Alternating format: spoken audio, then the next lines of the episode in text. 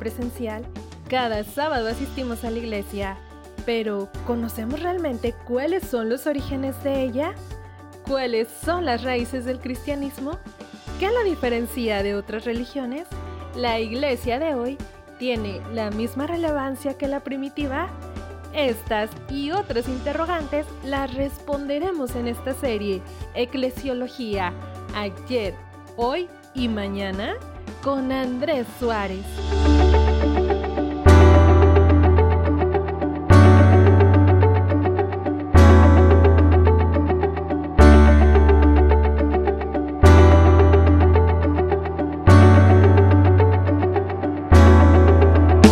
Querido amigo y querida amiga, qué bueno que estés con nosotros una vez más. Este es Reset and Play de 7 Day Radio. Te recuerdo mi nombre, soy Andrés Suárez y quiero darte la bienvenida a nuestro último episodio de esta serie titulada Eclesiología ayer, hoy y mañana. Y la pregunta del mañana es porque creo que a todos nosotros nos inquieta el futuro nos inquieta y nos hacemos la pregunta, ¿qué ocurrirá con nuestra vida? En el contexto que estamos hablando de eclesiología, podemos hacernos la misma pregunta. ¿Qué ocurrirá con la iglesia del mañana? Antes de responder esta pregunta, primero quisiera citarte al gran Napoleón Bonaparte cuando dijo, aquel que no conoce su historia está condenado a repetirla. Y es que esta fue la razón o el motivo por el cual te hablé de algunos aspectos de la iglesia a lo largo de la historia, desde las raíces del cristianismo hasta el siglo XIX con el surgimiento del adventismo, para que sepamos cuáles son nuestras raíces, cómo surgimos, cuáles fueron nuestros errores y para que por supuesto no los volvamos a cometer. Hoy te quiero hablar a ti que eres adventista o que quizás eres parte de una denominación cristiana y sigues asistiendo a una iglesia, bien sea a través de la virtualidad o de la presencialidad. Y te quiero hacer una pregunta. ¿Qué le espera a nuestra iglesia en el día de mañana? ¿Sabes tú la respuesta? Pues yo no te puedo engañar. Quizás yo no la sepa tampoco, porque quizás a lo mejor tú no la sabes. Sin embargo, te voy a decir lo que pienso al respecto. Así que te invito a que afines tus oídos porque comenzamos con nuestro último episodio titulado Iglesia híbrida. Como sabrás, en la actualidad, la pandemia del COVID-19 nos ha enfrentado a la pregunta, ahora que tenemos muchos templos cerrados, ¿cómo hacemos una iglesia online con cada miembro en su casa? Pero creo que la cuestión de cómo hacemos una iglesia online no es la pregunta más difícil que afrontamos. La pregunta no es meramente tecnológica, sino que también es eclesiológica. Muchas personas buscan cómo hacer transmisiones en vivo, reuniones online, qué herramientas usar, pero pocos se hacen la pregunta más importante, ¿qué necesitan las personas en este momento de las iglesias? El desafío clave como, unidad es pasar del cómo tecnológico al cómo eclesiológico. ¿En qué puede servir la iglesia ahora y para qué somos iglesia? Las personas hoy en día pues buscan sentido de relación, sentirse atendidas y valoradas, un espacio en el que compartir sus inquietudes de manera abierta, donde pueden decir absolutamente todo lo que piensan sin necesidad de ser recriminados por ello, un lugar donde puedan compartir su fe sin también ser recriminados por ello, porque hoy en día a veces somos recriminados por el hecho de pertenecer a un grupo religioso, el hecho es que las comunidades digitales o las experiencias de iglesias exitosas son aquellas que cultivan las relaciones y la inversión de sus miembros no en un nivel superficial como espectadores, sino en un nivel profundo que buscan intimidad.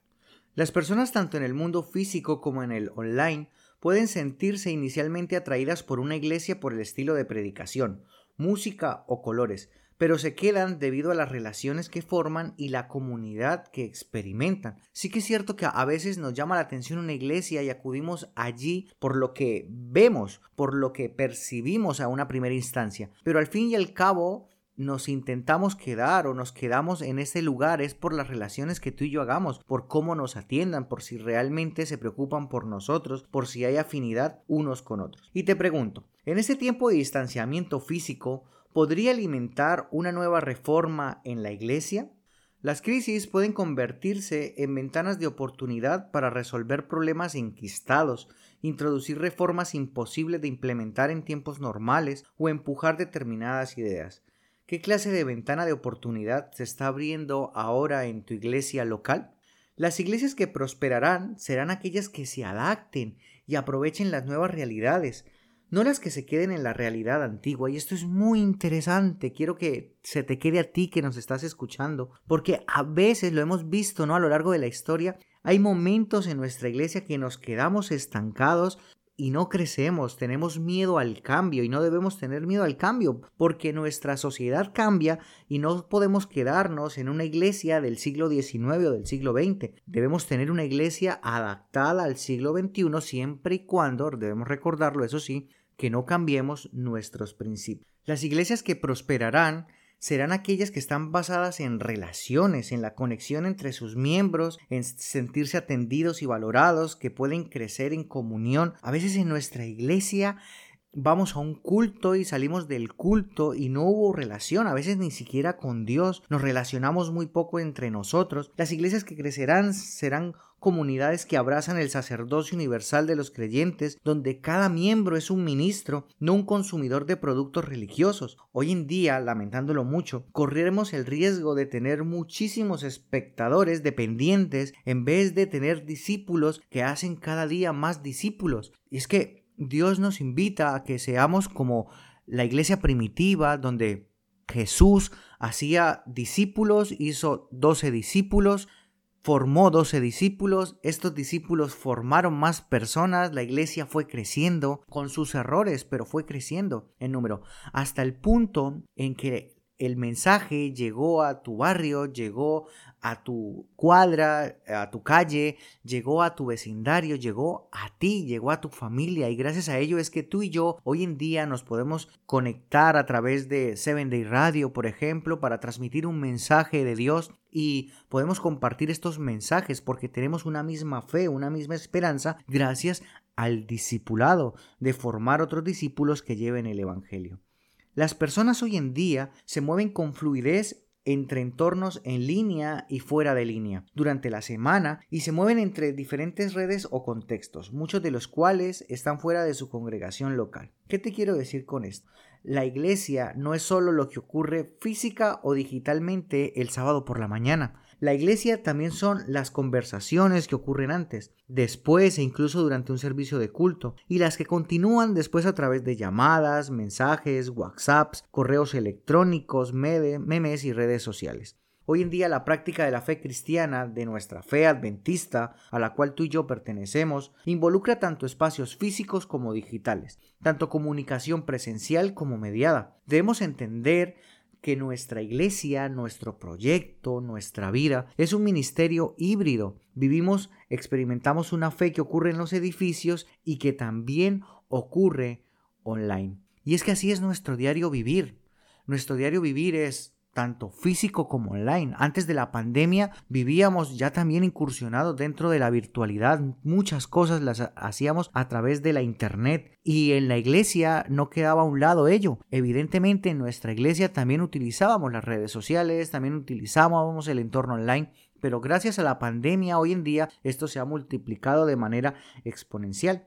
Porque en este tiempo cuando se han cerrado muchas iglesias de ladrillo, pero también se han abierto otras digitales, el objetivo principal de un ministerio en el entorno online es precisamente fortalecer las relaciones con personas de carne y hueso, no con dispositivos, porque las relaciones son con personas, son con seres orgánicos, como lo hemos visto. La idea no es que la iglesia digital reemplace a la iglesia física, necesitamos complementarlas para ser comunidad viva.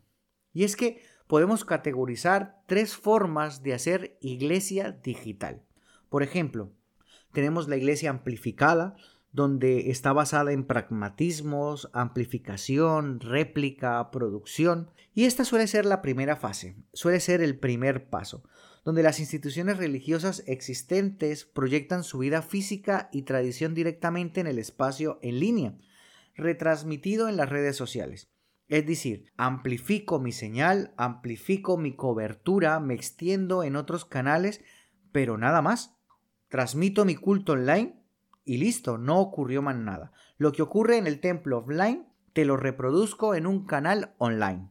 Esta es la iglesia amplificada.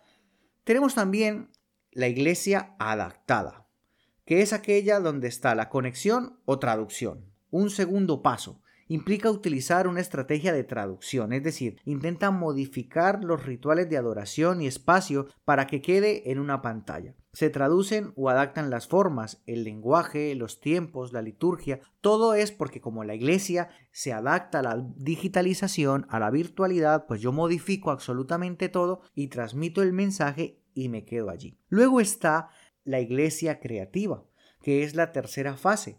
Surgen signos de creatividad de empoderamiento. Aquí hay un compromiso imaginativo con nuestras habilidades. Se exploran nuevos métodos de adoración para agrupar a las personas y empoderarlas para liderar y fomentar una interacción significativa. Esta última estrategia de hacer iglesia comprende más plenamente las posibilidades únicas que ofrece la tecnología digital para la construcción de la comunidad y la comunicación, así como la oportunidad de reimaginar lo que significa ser una iglesia en la era digital.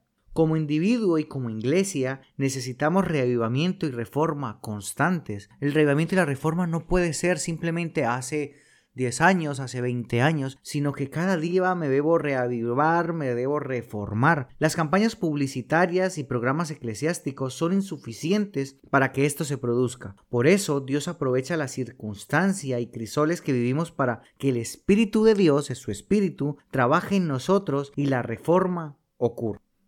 Pablo en la segunda carta a los Corintios capítulo 4 versículo 17 dice lo siguiente, pues esta leve tribulación momentánea produce en nosotros un cada vez más excelente y eterno peso de gloria. Las tribulaciones en algunos momentos son momentáneas, son pasajeras, pero estas tribulaciones Dios las permite en nosotros para que haya un día más excelente, un eterno peso de gloria. Dios permite las tribulaciones para que crezcamos. En esta misma línea de pensamiento, Santiago en el capítulo 1, versículo 2 al 3 dice lo siguiente. Hermanos míos, gozaos profundamente cuando os halléis en diversas pruebas, sabiendo que la prueba de vuestra fe produce paciencia. Y es que Dios permite en nuestra vida que ocurran dificultades para que produzca algo positivo en nuestra vida. En este caso puntual, Santiago dice paciencia. Pero fijaros lo que dice también Pedro en su primera carta, el capítulo 1, versículos 6 y 7. Por lo cual vosotros os alegráis, aunque ahora por un poco de tiempo, si es necesario, tengáis que ser afligidos en diversas pruebas, para que sometida a prueba vuestra fe, mucho más preciosa que el oro, el cual, aunque perecedero, se prueba con fuego, sea hallada en alabanza, gloria y honra cuando sea manifestado Jesucristo. Cuando Jesús venga, nos daremos cuenta realmente que todo lo que hemos pasado, todas esas circunstancias difíciles, todos estos momentos de zarandeo han servido para el perfeccionamiento de nuestro carácter. ¿Y qué te parece si Dios quiere usar el momento actual de nuestra sociedad para que repensemos en lo que realmente es iglesia? ¿Qué te parece si Dios está aprovechando este momento para que tú y yo reflexionemos, nos reavivemos y nos reformemos? ¿Qué iglesia nos vamos a encontrar? ¿Qué iglesia vamos a hacer? ¿Cómo podemos adaptarnos y prepararnos para que la voluntad de Dios se cumpla en nosotros?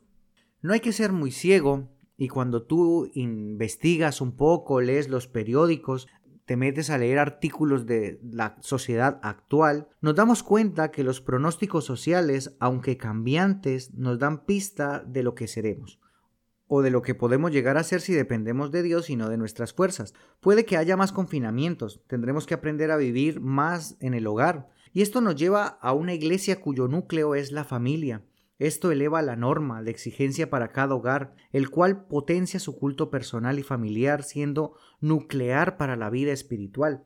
Hoy en día a veces nos hemos centrado en que la iglesia solamente es en el templo el sábado y se nos olvida que en nuestra casa ya hay una iglesia donde bíblicamente está estipulado que hay un sacerdocio porque cada uno estamos llamados a ser como tal. Los pronósticos sociales también nos llevan a que la interacción a través de la tecnología incrementará. Esto nos llevará a una iglesia más digital, que aprovechará más y mejor la tecnología, que viajará menos, porque ya muchas reuniones no necesitará viajes de avión, sino simplemente un clic a través de una aplicación. Esta iglesia digital será más creativa y más adaptativa. La iglesia primitiva fue perseguida y esto le obligó a huir llevando así el Evangelio a nuevas regiones por necesidad. Lo recordamos en el capítulo anterior. Hoy se abren nuevos canales a través de los cuales ser comunidad y compartir el Evangelio mientras estamos confinados hace que Dios esté en movimiento. Eso también exigirá formación en el uso de las herramientas digitales en la administración, en el pastorado, en la membresía, y una reflexión autocrítica sobre la querencia de estas redes que nos evite una experiencia religiosa superficial o dependiente. El entorno social, los pronósticos sociales, también nos llevan a que habrá un desconfinamiento por fases y muy lento. Y esto nos lleva a una iglesia menos multitudinaria, menos concentrada y menos localizada en las paredes del templo, cuyo centro no es el local, sino la conexión con las personas, las oportunidades de servir, el horizonte de esperanza que nos une.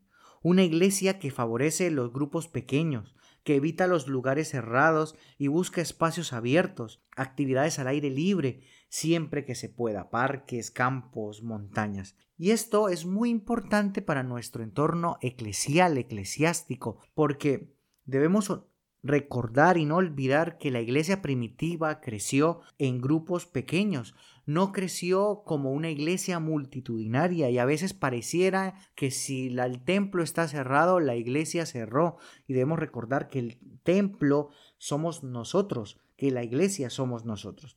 Ahora bien, también los pronósticos sociales eh, nos llevan a que las oportunidades que tengamos de estar juntos serán mejor aprovechadas.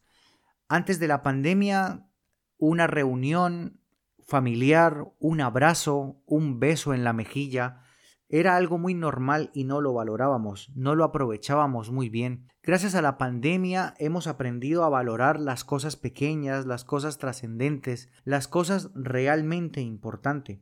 Y esto se ha transmitido también a la iglesia porque ahora cuando nos reunimos y debido a que hay poco tiempo, la liturgia ya es más concisa, más al punto, menos teatral y pomposa, más directa. Los sábados se han convertido en días menos estresantes y yo creo que quisiéramos como más sábados así, donde realmente podamos descansar, podamos encontrarnos con Dios y vivir un sábado en armonía, donde la misión no depende de unos pocos, sino que depende de cada creyente, y no mires para otro lado, no pienses en otra persona. Acepta tu sacerdocio, tu llamado, que encontramos en la primera carta de Pedro en el capítulo 2, versículo 9.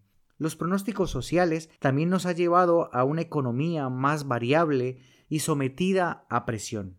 Y evidentemente esto también ha afectado a nuestra iglesia. Nuestra iglesia se ha convertido en una iglesia de estructura ligera, pragmática, que vuelve a ser más movimiento y menos institución, que no se pregunta ¿cómo puedo mantenerme?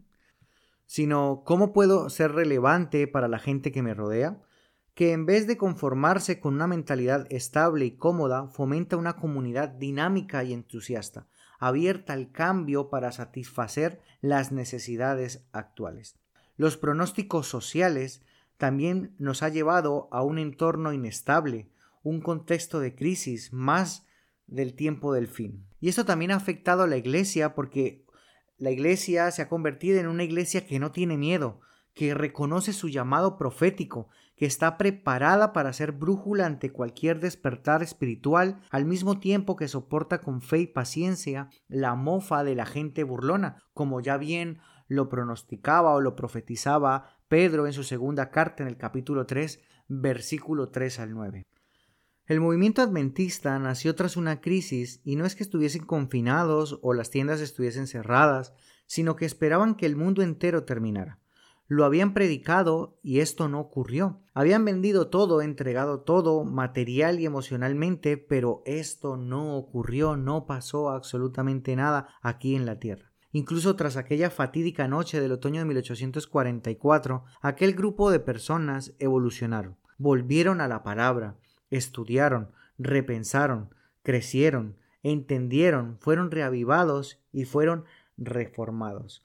El movimiento adventista fue inspirado para un tiempo como este, una iglesia cuyo énfasis no es predicar con angustia sobre las señales del tiempo del fin, porque hay predicadores en nuestra iglesia y en fuera de nuestra iglesia que su objetivo es meterle miedo a las personas para que ellas realmente vean de que están en un momento de crisis y entonces tengan miedo y por eso se entreguen entre comillas a Jesús. Pero nuestra iglesia, su énfasis no es predicar con angustia este tipo de fechas. De hecho, nuestra iglesia no está llamada a fechar cuándo es que Jesús va a venir. Y hay movimientos incluso en nuestra iglesia de que Jesús va a venir en el 2031. Pero escucha, es que nosotros nos fuimos llamados para ello. La profecía en nuestra, en la Biblia, eh, este movimiento que creció como un movimiento profético, ha sido llamado para presentar a aquel que viene a nuestro encuentro por fin. Ese es el objetivo. El objetivo de nuestra iglesia no es llevar la condenación al mundo, no es meterle miedo, no es hacer pronósticos sobre su segunda venida en el qué día va a venir, sino en llevar el Evangelio al mundo, el llevar esa sonrisa a las personas, en llevar ese mensaje de esperanza en medio del caos y la tempestad en la que vivimos. Nuestra iglesia está enraizada en un triple mensaje, en el mensaje de los tres ángeles como ya lo hemos visto y simplemente estamos haciendo un repaso. Pues el mensaje del primer ángel está eh, basado en la fe y la adoración al Dios creador, la confianza de que su juicio es justo y verdadero. El del segundo ángel es ser brújula en medio de la confusión de Babilonia, no ser participantes de su tragedia, y el del tercero es el abandono de los falsos sistemas religiosos y seculares fallidos para mantenerse fiel a Jesús en obediencia, no por obligación, sino por amor a sus mandamientos. Dios, quien dijo que haya luz en la oscuridad, hizo que esta luz brille en nuestro corazón para que podamos conocer la gloria de Dios que se ve en el rostro de Jesucristo. Ahora tú y yo tenemos esta luz que brilla en nuestro corazón, pero nosotros mismos somos como frágiles vasijas de barro que contienen este gran tesoro. Esto deja bien claro que nuestro gran poder proviene de Dios, no de nosotros mismos. Nos vemos atribulados en todo, pero no abatidos, perplejos, pero no desesperados, perseguidos, pero no abandonados, derribados, pero no destruidos. Por tanto, no desanimamos. Al contrario, aunque por fuera nos vamos desgastando, por dentro nos vamos renovando día tras día. Y esto me trae a la mente la historia de Moisés porque Moisés vivió 120 años, su carne envejeció, pero dice Elena de Guay que Moisés cuando murió de 120 años no murió como un viejecito muy débil, sino que murió con la vitalidad de un joven. Y es que aunque tú y yo eh, nos vayamos desgastando por fuera, por dentro, gracias a la misericordia y el amor de Dios, nos vamos renovando día tras día.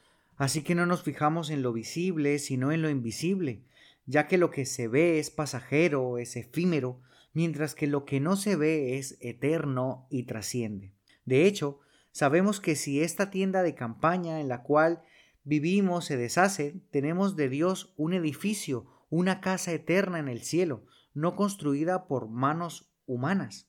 Y es que recordemos que la iglesia no es el templo, sino que la iglesia somos nosotros y nosotros simplemente somos un cuerpo donde la cabeza es Cristo y por lo tanto somos dirigidos por Él. Sí, nos quedan unas cuantas citas con el caos, pero resistiremos. En nuestra fragilidad, vulnerabilidad y delicadeza, Dios se hace grande. En el libro de Mateo, el capítulo 24, nos encontramos que lo que está ocurriendo en nuestra sociedad es simplemente principio de dolores vendrán situaciones más difíciles, situaciones más complicadas, donde habrá más pestes, donde habrá más guerras, una nación contra otra nación, donde habrá más peleas en las personas de nuestro alrededor y como iglesia debemos aprender a superar todas estas situaciones adversas, todas estas situaciones complicadas. Debemos recordar que la iglesia a la cual tú y yo pertenecemos ha sido una iglesia que a lo largo de la historia ha tenido momentos difíciles, pero en cada momento difícil ha dependido de Dios y se ha sabido sobreponer. Y esto ha servido para que la iglesia haya bendición. Y quizás ahora todo esto está ocurriendo simplemente es para que nos despertemos, aparte de que ya está profetizado evidentemente, pero esto nos servirá a que nos despertemos y que en nuestra iglesia a partir de ahora haya bendición. Porque por fe, cuando estudiamos la Biblia, podemos ver que el plan de Dios se cumple, que cada vez es todo más claro, que cada vez todo lo que ocurre afirma lo que ya estaba profetizado. Y es que nos damos cuenta, querido amigo o querida amiga, que cada vez todo está más cerca. Y esto en mi corazón y en tu corazón debe producir esperanza. Y la esperanza es lo que debemos transmitir a las personas, bien sea a través de la iglesia física, bien sea a través de la iglesia virtual o digital, pero que nuestro objetivo en todo momento, más que transmitir miedo, más que transmitir terrorismo religioso o más que transmitir simplemente fechas que a veces eh, no están basadas ni siquiera en la Biblia, porque la Biblia es muy clara que el día y la hora nadie lo sabe, que nuestro objetivo sea transmitir esperanza. Que Dios nos ayude y que este repaso de la eclesiología que hemos estudiado durante este mes haya servido para entender un poco que Dios está al control, que debemos entender que nuestra sociedad cambia y que nuestra iglesia debe cambiar también, pero evidentemente guardando nuestros principios sin romperlos, sin quebrantarlos, porque el objetivo de todo esto es alcanzar a las personas. Que Dios nos ayude y que Dios te bendiga. Gracias por acompañarme en esta historia de eclesiología ayer, hoy y mañana. Y antes de finalizar, me gustaría hacer una oración eh, por cada una de las personas que nos han escuchado. Así que te invito a que cierres los ojos allí donde estás, en la medida de las posibilidades, y oremos. Señor, te damos gracias porque nos dejas tu palabra, nos dejas la historia, para que podamos ver el funcionamiento de nuestra iglesia, para que podamos aprender de nuestros errores. Gracias por el arduo trabajo de la iglesia primitiva, por el arduo trabajo de nuestros pioneros en el siglo XIX, y gracias por las personas que día a día trabajan por tu iglesia, Señor, para que crezca y muchas personas conozcan de ti. Ayúdanos en estos momentos de dificultad social en la cual estamos viviendo. Ayúdanos que en medio de este problema en el cual estamos atravesando, tú nos guíes, tú nos dirijas, que tú nos puedas mostrar la manera y la forma correcta de transmitir esperanza a las personas, que podamos ser un foco de bendición para llevar eh, esa bendición que es el Evangelio a cada corazón para que te puedan conocer y cuando tú vengas, Señor, puedan ir, ir, ir a vivir contigo por la eternidad juntos con todos nosotros. Bendice al oyente que nos está escuchando, Bendice a Seven Day Radios, a sus líderes, Padre, que sigan siendo una radio de bendición, que sigan produciendo temas que pueden ayudar a las personas en su vida espiritual. Y bendice, Señor, a los líderes de la iglesia, que tú puedas a través de tu espíritu dirigir cada mente para que las decisiones que tomen sean decisiones guiadas por ti y sirva para bendición de los miembros y de la comunidad donde ésta se desarrolla. Perdona nuestros pecados, esto te lo pido en el nombre de Jesús. Amén. Muy bien, querido amigo, te recuerdo que tenemos la cuenta de correo producción arroba donde puedes dar tus ideas, opiniones o preguntas del programa. También si tienes algún programa que quieras realizar, o alguna petición de oración, puedes dejarlo allí y con gusto nosotros lo vamos a atender. Te recuerdo mi nombre, soy Andrés Suárez y espero que este Reset and Play, que es gracias al trabajo de Seven Day Radio, haya sido de bendición para tu vida. Un abrazo, un abrazo muy grande y nos veremos en una próxima ocasión. Hasta luego.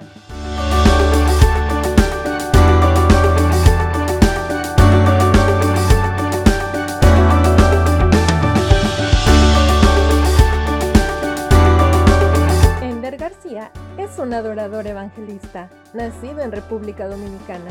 Tiene dos producciones musicales. Hoy te invitamos a disfrutar de uno de sus temas aquí en Seven Day Radio Internacional.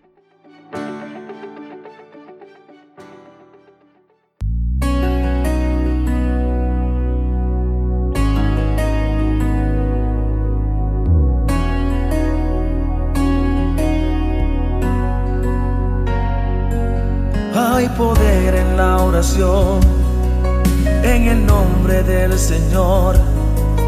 Cuando doblas tus rodillas el cielo se torna a tu favor cuando oras con fe.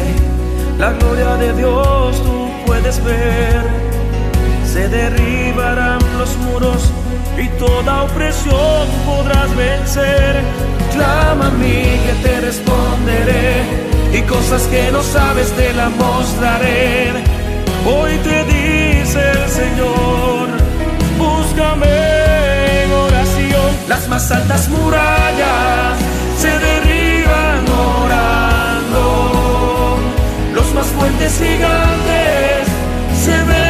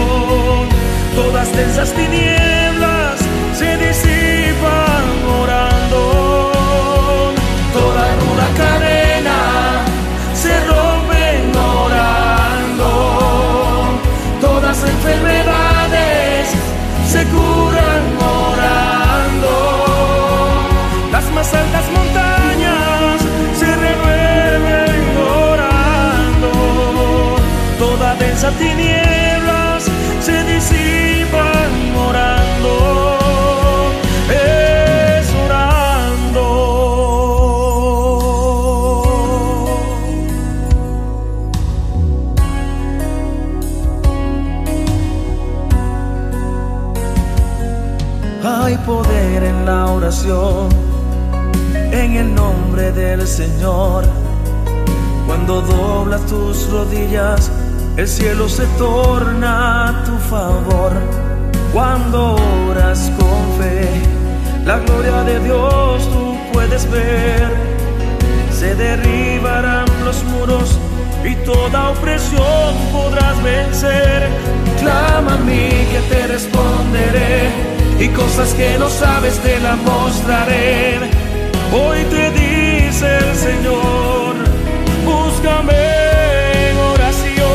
Las altas murallas se derriban orando. Los más fuertes gigantes se vencen orando. Las inmensas montañas se remueven orando. Todas densas tinieblas